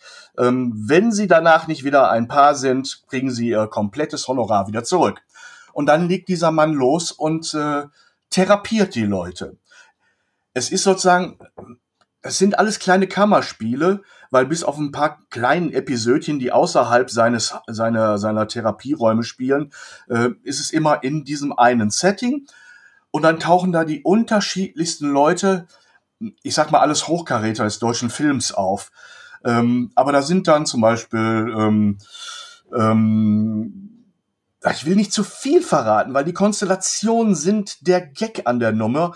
Es hat so eine Art von Humor, dass du dir so ganz, ganz langsam ins Höschen machst, weil es schleicht sich ein. Am Anfang denkst du noch, das ist aber alles sehr seriös. Und das ist es beileibe nicht. Dieser Typ hat Drehs und Tricks drauf. Da wird dir so im Nachhinein eher schwindlig. Und die Leute, die da hinkommen, äh, entpuppen sich manchmal im, in kleinen Schritten als Vollhonks oder als Extreme in irgendeiner Art und Weise. Ähm, es macht aber einen Mörderspaß, sich darauf einzulassen, so eine Folge mal sich reinzuziehen. Die sind alle gar nicht so lang. Ähm, und jede Folge ist komplett anders, trotz des gleichen Konzepts. Ich glaube, dahinter stehen die gleichen ähm, Story-Entwickler und Schreiber wie beim äh, Tatortreiniger. Auch ein, ein konzeptionelles Ding, wo eine Figur im Mittelpunkt steht, die in jeder Folge in ein neues Wespennest fällt, möchte man fast sagen. Ähm, ja. Es macht aber einen mega Spaß. Ich, ich, ich ich beiß mir gerade bei jedem zweiten Wort auf die Zunge, weil ich will nichts verraten. Weil alles das, was ich jetzt verrate, wäre, wäre irgendein Gag, den man nachher nicht mehr so genießen kann, wie er rüberkommt. Äh, es ist beeindruckend, mit wie wenig Aufwand, aber cleveren Story-Ideen und immer wieder neuen, brutal guten Darstellern ähm, diese, diese Episoden kurzweilig sind bis zum Anschlag als durchgängigen Faden neben der Hauptfigur gibt es dann ähm, übrigens die Hauptfigur, ich sollte es vielleicht erwähnen, wird gespielt von Jan-Georg Schütte. Das Gesicht wird einem bekannt vorkommen, wenn man ihn dann sieht. Ähm, gibt es als Nebenfigur gibt es noch ein äh, äh, Bjarne Mädel, der äh, einen äh, Unternehmer in Sachen Frauenvermietung spielt äh, in entsprechendem Auftritt, äh, was das Äußere und auch der, der, der Behavior angeht. Also er ist so ein norddeutscher Lude, der da hinkommt. Ist ein Buddy von, von der Hauptfigur. Und auch wird dann wird in einer Folge auch selber zum Klienten und das wird dann besonders witzig. Ähm, es ist ein heißer Tipp von mir, kann jetzt sich einfach mal in der Mediathek, in der ARD-Mediathek äh, rauszufischen. Ich bin mir sicher, wer die erste Folge gesehen hat, hört nicht auf. Ja, sehr geil. Das ist mal echt ein cooler Geheimtipp. Da habe ich, das habe ich auch überhaupt nicht auf den Schirm gehabt. Ich habe nur gerade gelesen, äh, den Ablauf der improvisierten Therapiesitzung kannte nur Schütte. Die Schauspieler wurden mit einigen Überraschungen konfrontiert. Vor dem Dreh kannten sie nur ihre Figur und Paarprofile. Das ist natürlich schon geil. das ist super geil, weil die hatten wirklich nur, die haben ihr, ihr, ihr Profil gehabt, ihr, ihr, ihren, ihren Charakter und dann nimmst du natürlich Schauspieler, die sich da reinfallen lassen können und ohne Geländer gehen können. Und das merkst du einfach. Die, die spielen sich da wirklich in Rage. Ein Traum, ein wirklicher Traum in Sachen trockenem Humor, ähm, jenseits der üblichen äh, Pipi-Kaka- und Scheckelklopfer-Nummern. Ähm, man sollte diese Staffel, ähm, sie ist übrigens nur in der Mediathek, sie lief bisher noch auf keinem Sender, man sollte sie vielleicht zu einem Mario Barth mal schicken in Sachen Nachhilfe, in Sachen Humor, weil das, das, das was, was hier geliefert wird, ist so jenseits dessen, was sonst für Humor gehalten wird. Ja, sehr geil. Und das ist auch das, würdest du sagen, was du ja aktuell zuletzt so gesehen hast. Das habe ich jetzt gerade gesehen und mhm. ich, ich, ich spiele mit dem Gedanken, es noch ein zweites Mal zu sehen, weil es einfach, es nutzt sich nicht ab, weil es so frisch und so unverstellt in ihrer kompletten Beklopptheit ist. Ja. Irre gut. Ja, cool. Nee, werde ich mir anschauen, auf jeden Fall. Das klingt super. Ja, dann, ähm, was war noch mhm. im ähm, ja, also erstmal wäre es das so, glaube ich, gewesen. Also ich könnte jetzt auf so viele Details eingehen. Bei Netflix, äh, Squid Game könnte man besprechen, ähm, aber ist eigentlich auch schon wieder durch das Thema erstmal. Diese Serie, wo es halt mörderisch zugeht, sage ich mal vorsichtig. Ähm, man könnte natürlich bei Amazon über, über LOL Staffel 2 und jetzt kommt ja bald schon Staffel 3 sprechen. Ähm, aber ich glaube, das brauchen wir gar nicht groß erwähnen. Das haben wir, glaube ich, damals bei Staffel 1 habe ich schon mal positiv hervorgehoben. Und auch Staffel 2 ist wieder sehr gut. Und wenn, wenn ich mir den Cast von Staffel 3 anschaue, habe ich da auch schon wieder Bock drauf. Bei LOL. Ja, ne? läufig geschnitten Brot ist eben auch gutes Konzept, gute Leute. Und dann steht so ein Ding. Also da braucht man keine Effekte, da braucht man keine Schauwerte. Ähm, ich finde, so sollte gute Filmunterhaltung, egal ob Bildschirm oder Kino, äh, sein. Das Zentrum muss eine gute Story und gute Leute sein. Und dann kann man schon fast nichts mehr verkehrt machen. Genau, dann könnte man höchstens jetzt mal noch auf den Dezember blicken, der vor uns steht. Äh, da haben wir natürlich so Filme wie Spider-Man Mitte Dezember, wir haben West Side Story, wir haben ähm, Kommt Matrix noch? Im Matrix, Dezember? genau. Ich glaube sogar kurz vor Heiligabend kommt Matrix. Ähm, ja, das sind so die, die mir jetzt spontan einfallen. Also auch im Dezember werden wir noch ein paar Sachen haben. Mal gucken, wie viele und wann und wie die Leute ins Kino können. Ähm, ich bin da vorsichtig optimistisch, dass wir da mit 2G, 2G Plus oder wie auch immer irgendwie dann auch die Filme sehen können. Ja, das ist ja das leidige Thema, dass auch jetzt wieder den Unterhaltungsbetrieben inklusive Kino wahrscheinlich äh, der Daumen aufgelegt wird. Ne? Hast du einen Favoriten im Dezember? Also West Side Story? Oder, oder bist du doch auch ein bisschen, auch wenn du nicht der Marvel-Fan Hm. schlechthin bist, auf Spider-Man gehypt? Oder? Ähm, der Trailer macht Appetit. Der sieht aus, äh, als wenn es eine interessante Story wird. Äh, und ähm, mich hat es auch schon zum Lächeln gebracht, dass wir Alfred Modina wohl wiedersehen. Ne? Ja, nicht nur den. Willem Ja, Dafoe. ni- nicht nur den, aber, aber das war so das erste, wo ich dachte, äh, habe ich den verkehrten Trailer laufen? Nein, er ist wieder da. Ich mag den Darsteller, ich finde ihn großartig. Und ähm, ja, Jamie Foxx, ja, Ja. hat man jetzt im, im aktuellen Trailer hat man ihn ja richtig sehen können. Jamie Foxx, Willem Dafoe, mhm, äh, Alfred Molina, der Sandman wird wieder dabei sein. mhm, Also das wird schon eine sehr, sehr starke Dichte sein. Und man geht ja davon aus, dass auch die beiden anderen Spider-Mans dabei sind. Also alles andere wäre eine große Überraschung, wenn die nicht dabei wären, weil alleine im brasilianischen Trailer siehst du, die, siehst du diese Abschussszene, wo, die, wo Spider-Man auf diese Bösewichte zuspringt und die Echse springt ins Leere, lustigerweise. Und in Mhm. der brasilianischen Variante siehst du eine halbe Sekunde oder eine Sekunde mehr von, diesem, von dieser Szene und da siehst du, wie die Echse von irgendjemand Unsichtbaren einen Schlag abbekommt und mit dem Kopf so wegdreht. mhm. Also äh, da haben sie ordentlich wieder rausretuschiert und man geht davon aus, dass diese Szene definitiv, wenn da drei Bösewichte sind, gegen drei Spider-Man kämpfen werden. Und ich denke, wir können schon mittlerweile wirklich vorsichtig behaupten und sagen, ja, es wird ein äh, Zusammentreffen von äh, allen drei Spider-Mans geben. Was ja auch sinnvoll ist, wenn du auch schon Bösewichte aus beiden äh, Universen rausholst, ne? Sowohl von Tobey Maguire, von Sam Raimi, als auch von Andrew Garfield, ne? Von daher macht das eigentlich auch nur Sinn. ja, Spider-Man, also korrigiere mich, wenn ich da verkehrt liege, ähm, hat ja auch das Thema Multiverse äh, in den, in, ins Blockbuster-Kino etabliert. Und äh, da ist es nur logisch, dass man das als Thema auch weiterführt. Ja, und wer die Serien gesehen hat, das, da ist halt der Mehrwert der Serien. Ja. Wer WandaVision vor allem gesehen hat, plus äh, Loki, der weiß ja schon, dass das kommt. Also das ist ja dann auch schon keine Überraschung. Auf jeden Fall das Multiversum. Und es gab ja auch diesen wirklich sehr, sehr guten Animationsfilm Spider, Spider-Man äh, äh, mit dem Multiverse, mit dem Spider-Verse. Also der war ja Mhm. auch klasse. Und genau da war es ja auch so, dass da schon zig verschiedene Inkarnationen von Spider-Man und Spider-Schwein und und und dabei waren. Und ähm, ja, das wollen sie jetzt in, in Real Life bringen. Und Venom, äh, Venom haben wir gar nicht erwähnt. Hast du Venom gesehen?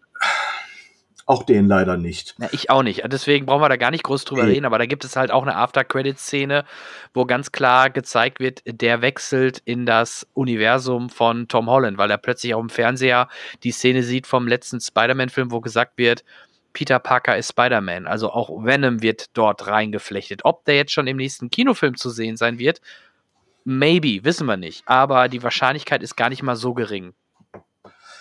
Schön. Ich mag es, wenn es so komplex wird, äh, auch wenn es mich hier und da überfordert. Aber das äh, schreibe ich dann als negativ mir und meiner manchmal beschränkten Auffassungsgabe zu. Aber ich kann ja auch noch da reinwachsen. Ja. Ähm, vielleicht abschließend ein Thema noch hätte ich oder ein Punkt, mit dem ich äh, mit dir sprechen will, weil ich nicht weiß, wie stark du das mitbekommen hast. Aber du weißt vielleicht, dass äh, seit ein paar Jahren äh, Star Trek und also vor allem auch Star Trek Mhm. Discovery auf Netflix läuft. Mhm. Hast du mitbekommen, dass Netflix, ich glaube, zwei Tage vor neuer Staffelstart Staffel 4, die komplette Serie rausgeschmissen hat und jetzt auch nicht Staffel 4 zeigt? Nee, das Okay. ist neu. Weißt du warum oder gibt's Gerüchte? Ja, weiß ich warum. Also ähm, Paramount Plus, ne, ein neuer Streaming-Anbieter, soll ja nächstes Jahr auch in Deutschland starten. Und man will diese Serie halt dann nicht mehr bei Netflix zeigen, sondern alles, was mit Star Trek zu tun hat, im Endeffekt auf diesem neuen Streaming-Anbieter Paramount Plus. Das hat natürlich einen extremen Shitstorm ausgelöst im Netz. Ähm, auch richtige Anfeindungen und, und, und Richtung, Richtung Paramount, Richtung CBS, vielleicht auch zum Teil Netflix, wobei man weiß halt nicht, wer jetzt wirklich schuld ist, aber das wird schon sehr stark von, von CBS oder von Paramount ausgegangen sein. Jetzt haben sie eine Kehrt, also und dann kam letzte Woche Freitag kam auch dann die erste Folge in, im amerikanischen Fernsehen raus, also äh, über Paramount Plus, weil in den USA gibt es das schon. Oder über CBS All Access, wie auch immer. So hieß es ja früher, bald Paramount Plus. So, also die erste Folge war raus und ja, Europa und alle mussten leer ausgehen, nur die USA und Kanada konnten das sehen. Und es gibt halt noch keinen offiziellen Starttermin für Paramount Plus nächstes Jahr. Also wer weiß, wann dann die Serie dort weitergeführt wird.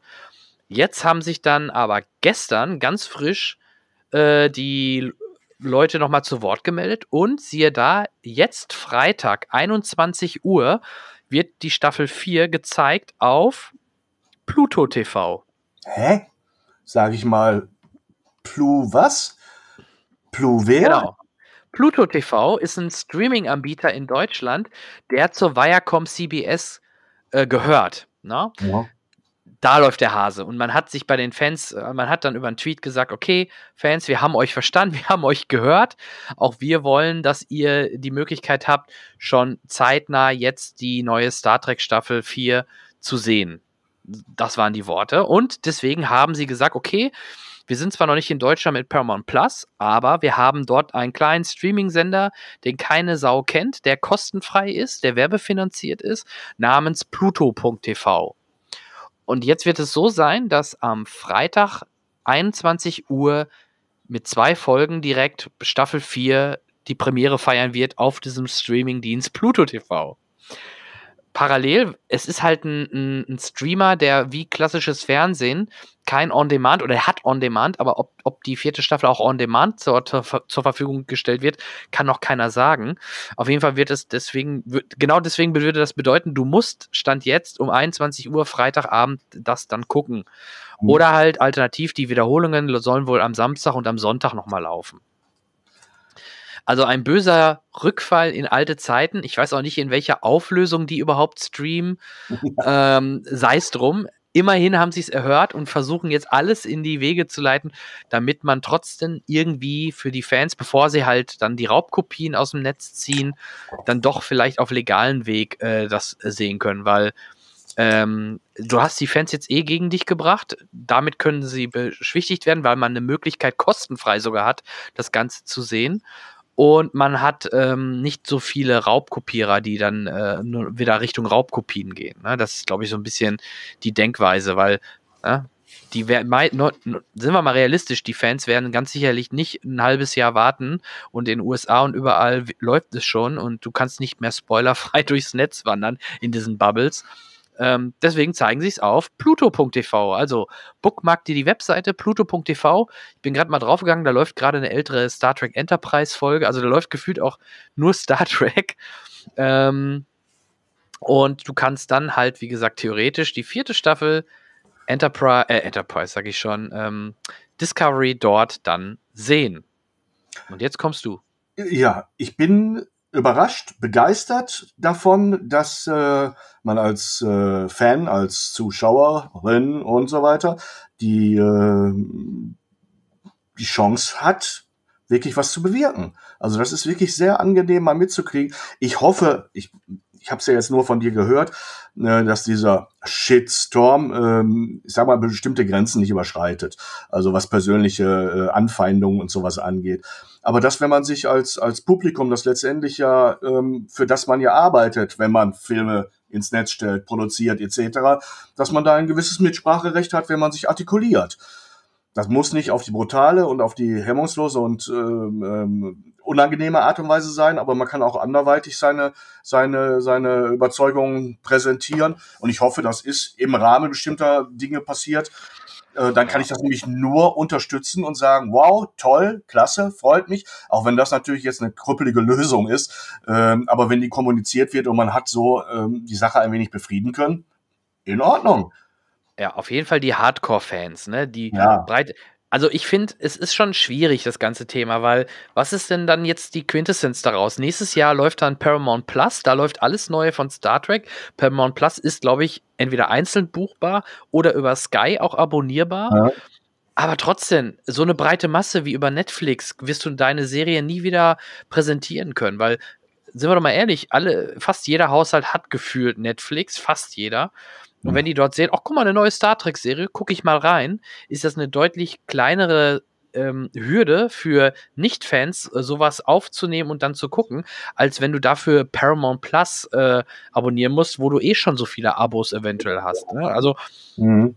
ob das die schlauste Variante ist, weiß ich nicht. Vielleicht hätte man sich auch irgendwie anders einigen können und wenigstens auch noch die vierte Staffel über, über, über Netflix laufen lassen können, um dort die, die, die Massen in Anführungsstrichen hoffentlich dann für das Produkt zu begeistern. Aber es wird auf jeden Fall spannend, die Zukunft, wie es da mit Star Trek weitergeht, weil für Paramount ist das natürlich eins der großen Zugpferde. Und ähm, ja, nächstes Jahr hätten wir das gleiche Thema mit Picard Staffel 2 und Amazon. Mal gucken, ob es auf Amazon läuft oder nicht. Lassen wir uns mal überraschen. Äh, weil Netflix hat es sogar noch vor ein paar Tagen oder vor ein paar Wochen bei ihrer jährlichen ähm, Veranstaltung für Investoren etc. halt nochmal auch als äh, Release genannt, dass Discovery ja Staffel 4 starten wird das heißt scheinbar nichts. Zwei Tage vorher wurde alles gelöscht, äh, raus, komplett. Die werden sich da wahrscheinlich ordentlich zerstritten haben, aus welchen Gründen auch immer. Man darf ja auch nicht vergessen, die erste Staffel mindestens wurde ja auch zum Großteil von Netflix finanziert. Von daher, ähm, mhm. da muss schon ordentlich was hinter den Kulissen passiert sein.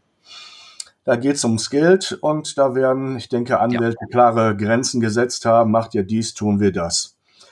Und äh, das ja. führt meistens dazu, dass sehr schnell sehr konsequente Dinge passieren. Unangenehm, man wünschte sich Vernunft und auch ein bisschen äh, Kundenfreundlichkeit würden genauso viel Einfluss haben.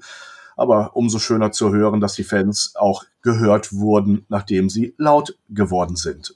So ist es, genau. Also ich denke schon, dass das aus diesem Shitstorm hergeboren ist, weil Sonst hätten sie ja von vornherein sagen können, ey, bleibt alle ruhig, es wird auf Pluto gesendet, aber nein, das haben sie erst gefühlt eine Woche später gemacht. Ähm, oder was heißt gefühlt, das war jetzt eine Woche knapp später, dass sie sagen, okay, äh, wir senden es dann wenigstens, damit ihr es sehen könnt, kostenfrei über Pluto TV. Okay. Gut, du, in diesem Sinne ähm, würde ich vorschlagen, wir hören uns im Dezember wieder. Ich würde das gucken, dass wir das time-technisch gut mit Spider-Man verbinden. Mhm. Und da eine Sonderfolge vielleicht machen, mal schauen. Ähm, also äh, fokussiert auf, was wir da alles gesehen haben, weil es wird ja doch schon so ein bisschen wie das neue Endgame vorbereitet, als der große äh, Marvel-Blockbuster, den man unbedingt gesehen haben muss. Ich bin gespannt. Ich würde mich freuen, wenn es wirklich äh, diese Höhen erreicht. Und dann werden wir uns darüber unterhalten. Gut. Super. Du, dann danke ich dir erstmal für deine Zeit und deine Expertise und für deinen Geheimtipp mit der Mediathek. Das werde ich mir auf jeden Fall anschauen, weil thematisch und wie, das, wie, wie du das erzählst, ist das eigentlich, glaube ich, genau mein Ding. Und ich werde berichten, wie gut es mir gefällt. Vielleicht fange ich gleich direkt damit an, dann äh, sage ich dir Bescheid. ja, tu das. Würde mich freuen, wenn es dir gefällt oder wenn es anderen, die es jetzt gehört haben, auch gefällt, mal da reinzuschauen. Mir hat es viel Spaß gemacht. Ja, an der Stelle bedanke ich mich bei dir es war wieder ein interessanter Plausch, eine schöne weitere neue runde 100er Ausgabe vom Cinecast. Schön dabei gewesen zu sein und äh, ich freue mich aufs nächste Mal. Wünsche allen viel Spaß mit schönen Filmen, egal wo und natürlich bei bester Gesundheit. Ich sage Tschüss, bis zum nächsten Mal. Genau, vielen Dank und wir hören uns im Dezember wieder. Wir machen weiter. Bis dahin, tschüss.